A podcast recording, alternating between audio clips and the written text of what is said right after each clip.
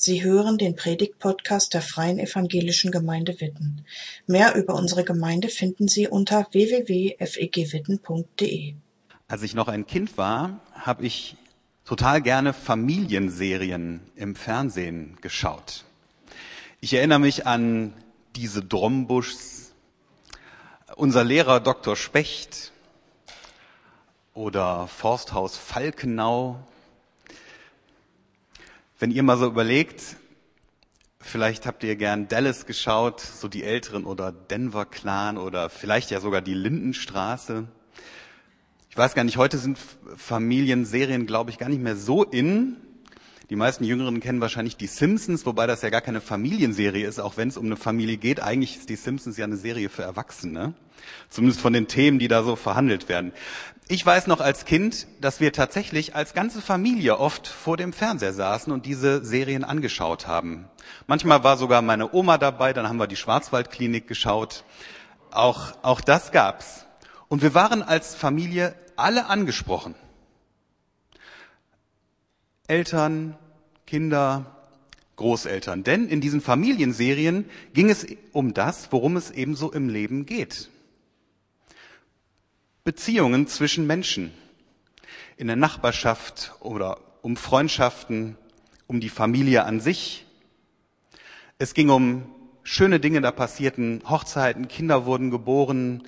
Es ging auch um schwere Themen. Ehen gingen auseinander, Menschen trennten sich, Menschen starben, auch Krankheiten spielten immer eine Rolle. Es ging um die Schule und den Kindergarten und die Arbeit, das pure Leben. Manchmal spielten sich Tragödien ab oder es geschahen auch so skandalöse Dinge. Und ich weiß noch, wie mein Bruder und ich dann manchmal meine Eltern fragen mussten, was, was ist da passiert? Und dann mussten meine Eltern uns das erklären. Haben sie auch immer gemacht. Familienserien erzählen Familiengeschichten.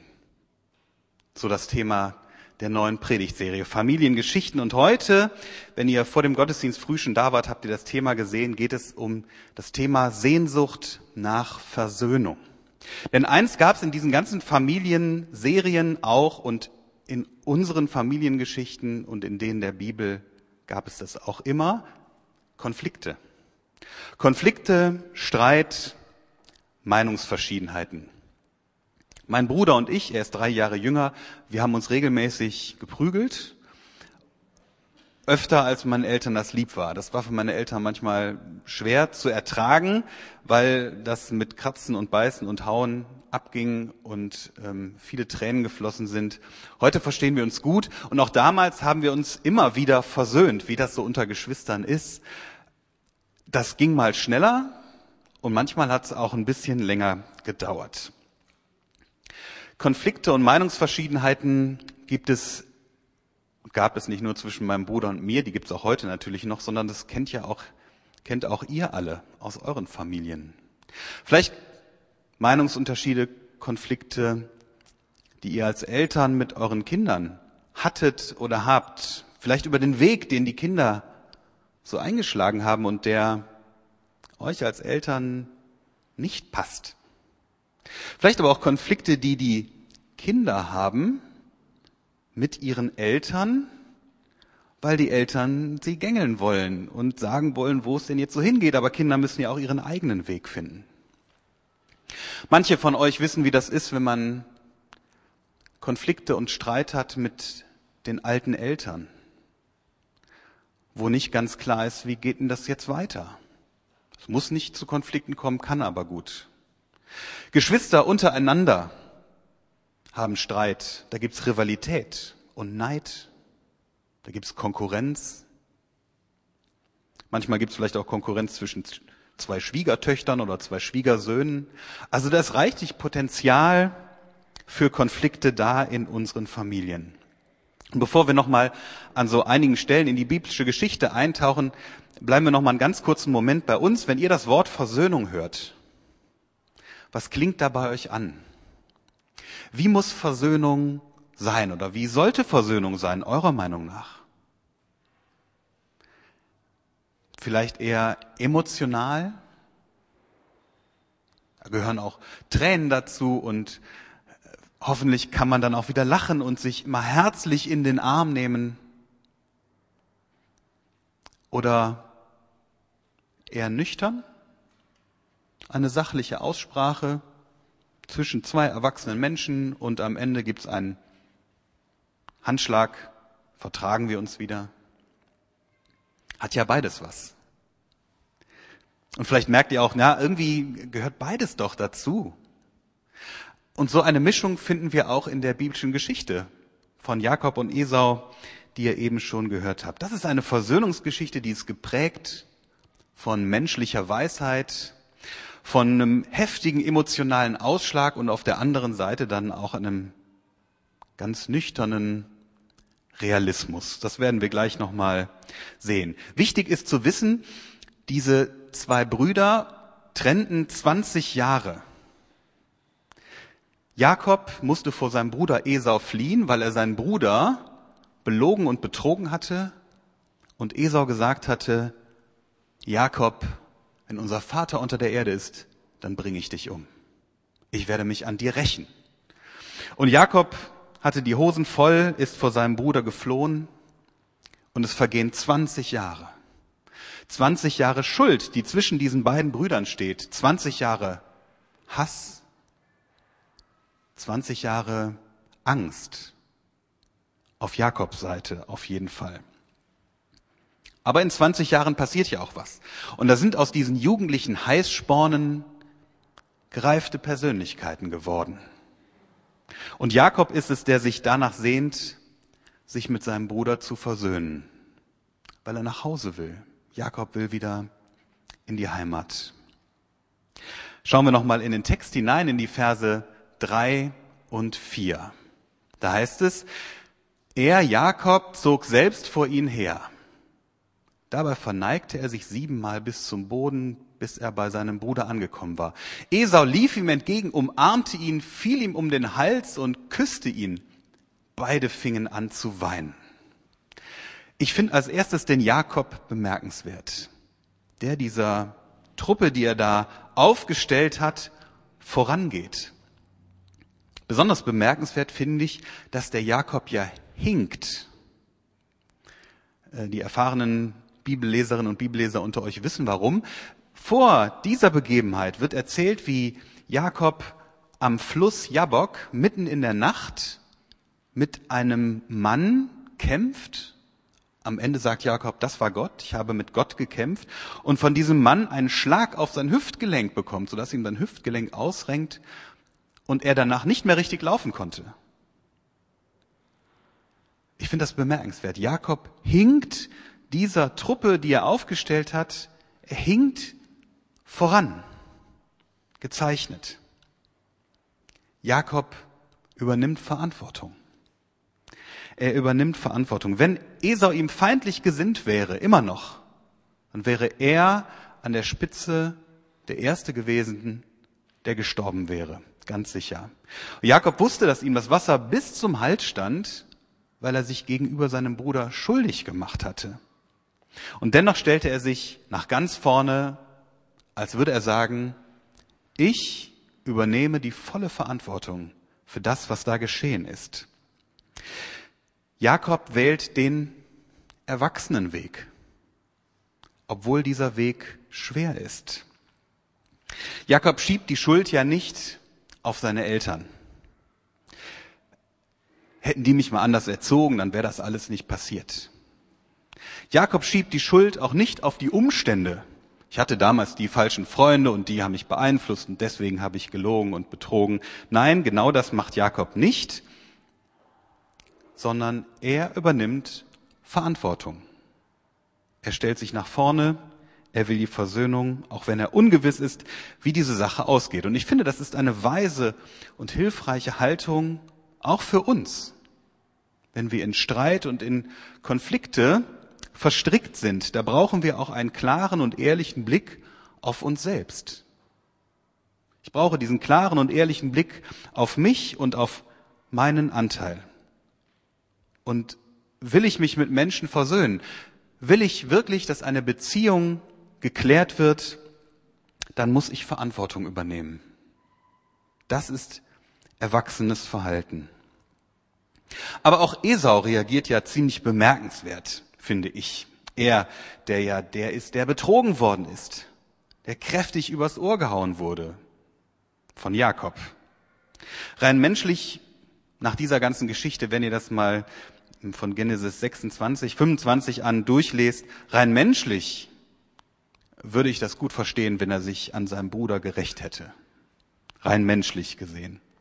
Aber hier ist es ja schier unglaublich, mit was für einer Liebe, mit was für einer Bruderliebe er seinem Bruder entgegenkommt, wie er ihm entgegenläuft und dann umarmt er ihn, man kann das auch übersetzen mit er herzte ihn, also er drückt seinen Bruder an sich, umarmt ihn an sein Herz, fällt ihm um den Hals, er küsst ihn, beide fingen an zu weinen.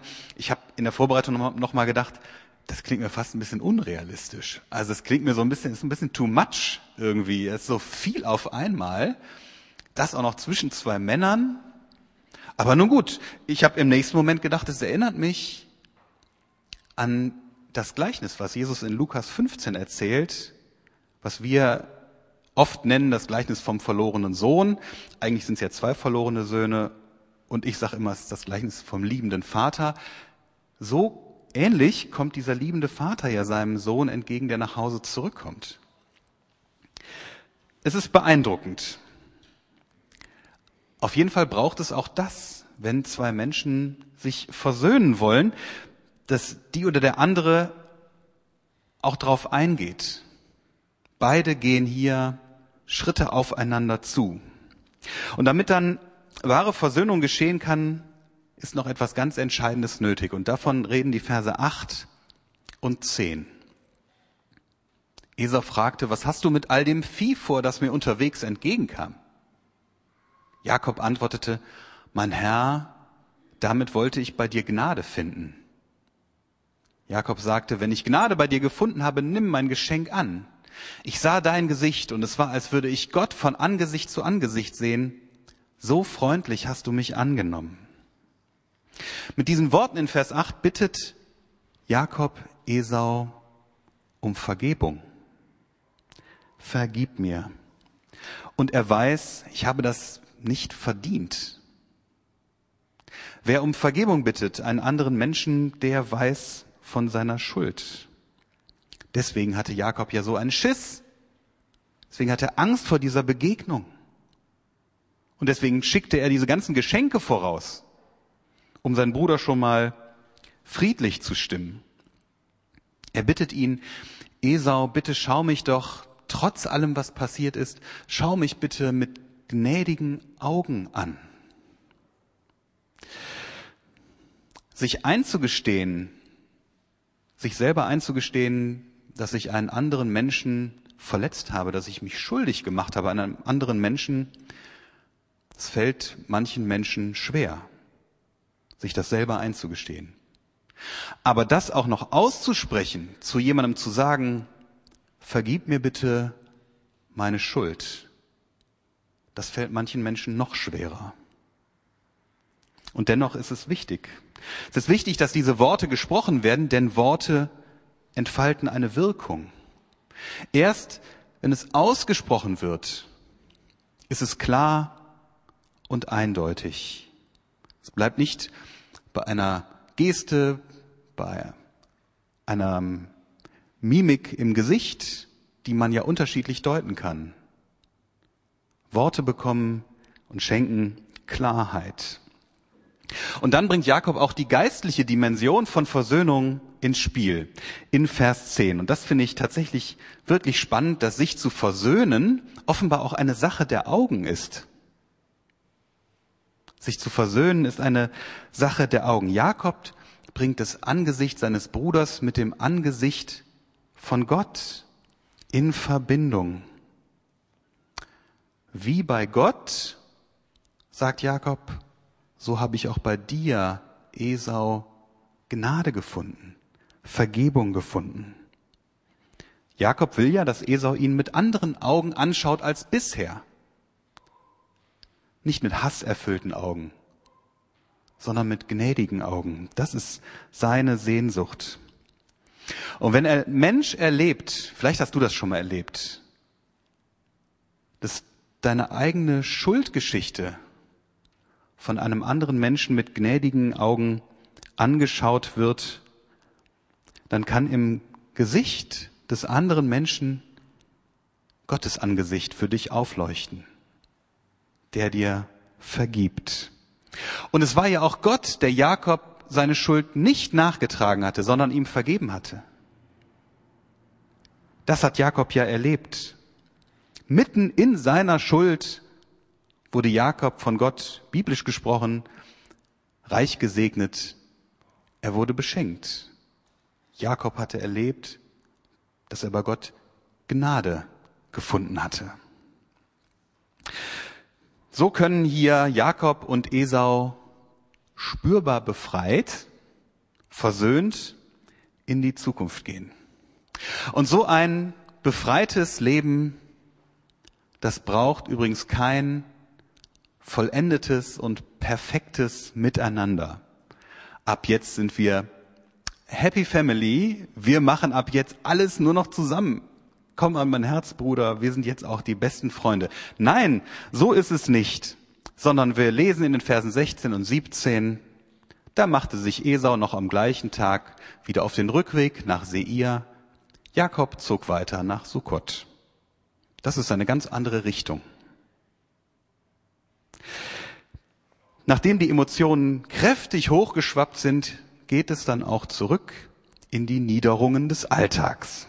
Und das ist hier sehr nüchtern, sehr realistisch geschildert, dass die beiden Brüder getrennte Wege gehen. Und ich finde das entlastend das ist auch für uns heute entlastend. Wenn versöhnte Menschen sich wieder in die Augen schauen können, dann ist es in Ordnung, wenn sie danach getrennte Wege gehen. Die Beziehung ist geklärt und dann kann es auch auseinandergehen. Da finden wir übrigens in der Bibel auch noch andere Beispiele für Abraham und Lot trennen sich und Petrus und Paulus im Neuen Testament haben an einer Stelle auch gesagt, du da, ich da, das ist irgendwie besser so. Das Thema heute heißt Sehnsucht nach Versöhnung. Ich weiß gar nicht, habe mich so in der Vorbereitung dann nochmal gefragt, also wir fanden das ja, es klingt klasse, Sehnsucht nach. Das heißt jetzt in den ganzen nächsten Wochen immer Sehnsucht nach. Ähm, vielleicht hast du ja gerade gedacht, ja, das ist aber kräftig irgendwie überzogen. Sehnsucht nach Versöhnung. Vielleicht ist dir das zu viel. Aber vielleicht hast du eben auch gemerkt, ja, doch, ich habe auch, da ist in mir diese Sehnsucht nach Versöhnung. Vielleicht hast du ja ein Gesicht vor Augen von einem Menschen in der Familie möglicherweise, wo du merkst, da ist eine Beziehung, die ist, da ist vielleicht kein lauter Streit, aber diese Beziehung ist ungeklärt. Da ist kein versöhntes Verhältnis. Vielleicht hast du einen anderen Menschen verletzt, das muss ja auch gar nicht bewusst geschehen, manchmal passiert das ja auch unbewusst. Oder du wurdest verletzt und hast nichts gesagt. Und es steht dir jetzt heute hier vor Augen. Manchmal sind das ja ganz, ganz alte Geschichten, die wir mit uns herumtragen. Manchmal sind es frische Geschichten, die wir wie so ähm, Briefmarken in ein Briefmarkenalbum packen, aber das macht heute, glaube ich, auch keiner mehr. Äh, aber vielleicht, wir machen heute Fotos mit unseren Smartphones. Ganz schnell sind die Fotos gemacht und eingesteckt und dann tragen wir die immer bei uns. Und manchmal tragen wir alte Geschichten oder auch frische Geschichten so bei uns und manchmal schauen wir sie an, selber, wie unsere Fotos auf unseren Smartphones. Und manchmal zeigen wir sie auch gerne anderen vor. Schau mal, was die oder der mit mir gemacht hat und wieder gesagt hat. Und solche unversöhnten Beziehungen, solche konkrete Schuld steht heilen Beziehungen auf jeden Fall im Weg. Und so unversöhnt zu leben, das belastet die Beziehung zu unseren Mitmenschen und es belastet auch unsere Beziehung zu Gott. Denn diese alten Geschichten oder auch frische Geschichten, die sind ja oft ganz lebendig in uns. Und sie haben Macht über uns. Sie bestimmen unsere Gedanken, unsere Gefühle, manchmal auch das, was wir tun. Und wir können sie natürlich alle tief in uns verbergen und tief runterschieben. aber sind sie deswegen nicht. Ein Weg, um spürbar befreit zu leben, ist es, so einen Prozess der Versöhnung anzugehen. Und das geht natürlich nur, wenn die oder der andere, um den es geht, erstmal noch lebt. Manchmal haben wir ja vielleicht auch unversöhnte Geschichten mit Menschen, die schon verstorben sind. Dann können wir zumindest nicht so aufeinander zugehen, wie wir das hier heute könnten. Also es geht nur, wenn diese Menschen leben und wenn die anderen Menschen sich auch diesem Prozess der Versöhnung öffnen, mitmachen. Und das braucht Zeit. Das braucht Geduld. Das geht nicht hoppla hopp. Wir werden gleich noch ein ganz persönliches Beispiel von jemandem aus unserer Gemeinde hören, der uns davon erzählen wird. Für heute habe ich gedacht, finde ich es wichtig, dass du wahrnimmst, was jetzt bei dir ist. Das finde ich das allererste und wichtigste, jetzt mal zu schauen, bin ich da irgendwie angesprochen? Habe ich ein Gesicht vor Augen? Gibt es da eine Beziehung, wo es hilfreich, sinnvoll wäre, dass da eine Versöhnung geschieht? Vielleicht gibt es ja in dir tatsächlich auch diese konkrete Sehnsucht, die jetzt aufkeimt. Dann wäre ein Weg, Gott um Mut zu bitten und einen Schritt auf die Person zuzumachen. Vielleicht ist dir das auch noch zu viel und du merkst, das kannst du gerade noch nicht. Auch das finde ich ist in Ordnung. Aber ich fände es dann wichtig, es nicht wegzuschieben, sondern es mal Gott hinzulegen im Gebet und die Person Gott hinzulegen und zu sagen, da ist was. Ich würde gerne, ich weiß nicht wie, ich weiß nicht, ob die oder der andere sich darauf einlässt. Gott, mach was draus. Und dann zu warten, was Gott tut. Solche Prozesse von Versöhnung anzugehen, das braucht auf jeden Fall Mut. Das habe ich mehrfach auch selber erlebt, was es mich gekostet hat. Auch an Energie, auch an Kraft, zu jemandem zu gehen und zu sagen, ich bitte um Vergebung. Bitte entschuldige das, was ich dir angetan habe. Und mich motiviert es, habe ich letzte Woche nochmal so gemerkt, mich motiviert es, wenn ich dabei Gott selber in den Blick nehme. Denn in Jesus Christus ist Gott ja den Weg auf uns alle zugegangen um uns mit sich zu versöhnen, weil wir das nötig haben, weil ich das nötig habe und weil du das nötig hast. Weil wir immer diejenigen sind, immer wieder, die sich von ihm abwenden. Aber das Kreuz zeigt uns, zeigt dir, wie wichtig du Gott bist und wie wichtig ihm eine versöhnte Beziehung zu dir ist. Gott kommt uns allen mit seiner Versöhnung immer wieder entgegen. Genauso wie Jakob das auch erlebt hat. Und so kann der Blick auf das Kreuz auch uns, auch dich bewegen, auf deine Mitmenschen zuzugehen und aktiv nach Versöhnung zu suchen. Amen. Danke fürs Zuhören. Sie wünschen sich jemanden, der ein offenes Herz und Ohr für Sie hat? Wir haben ein Team von Seelsorgern, das sich freut, für Sie da zu sein und vermitteln Ihnen gerne einen Kontakt. Anruf genügt unter Witten 93726.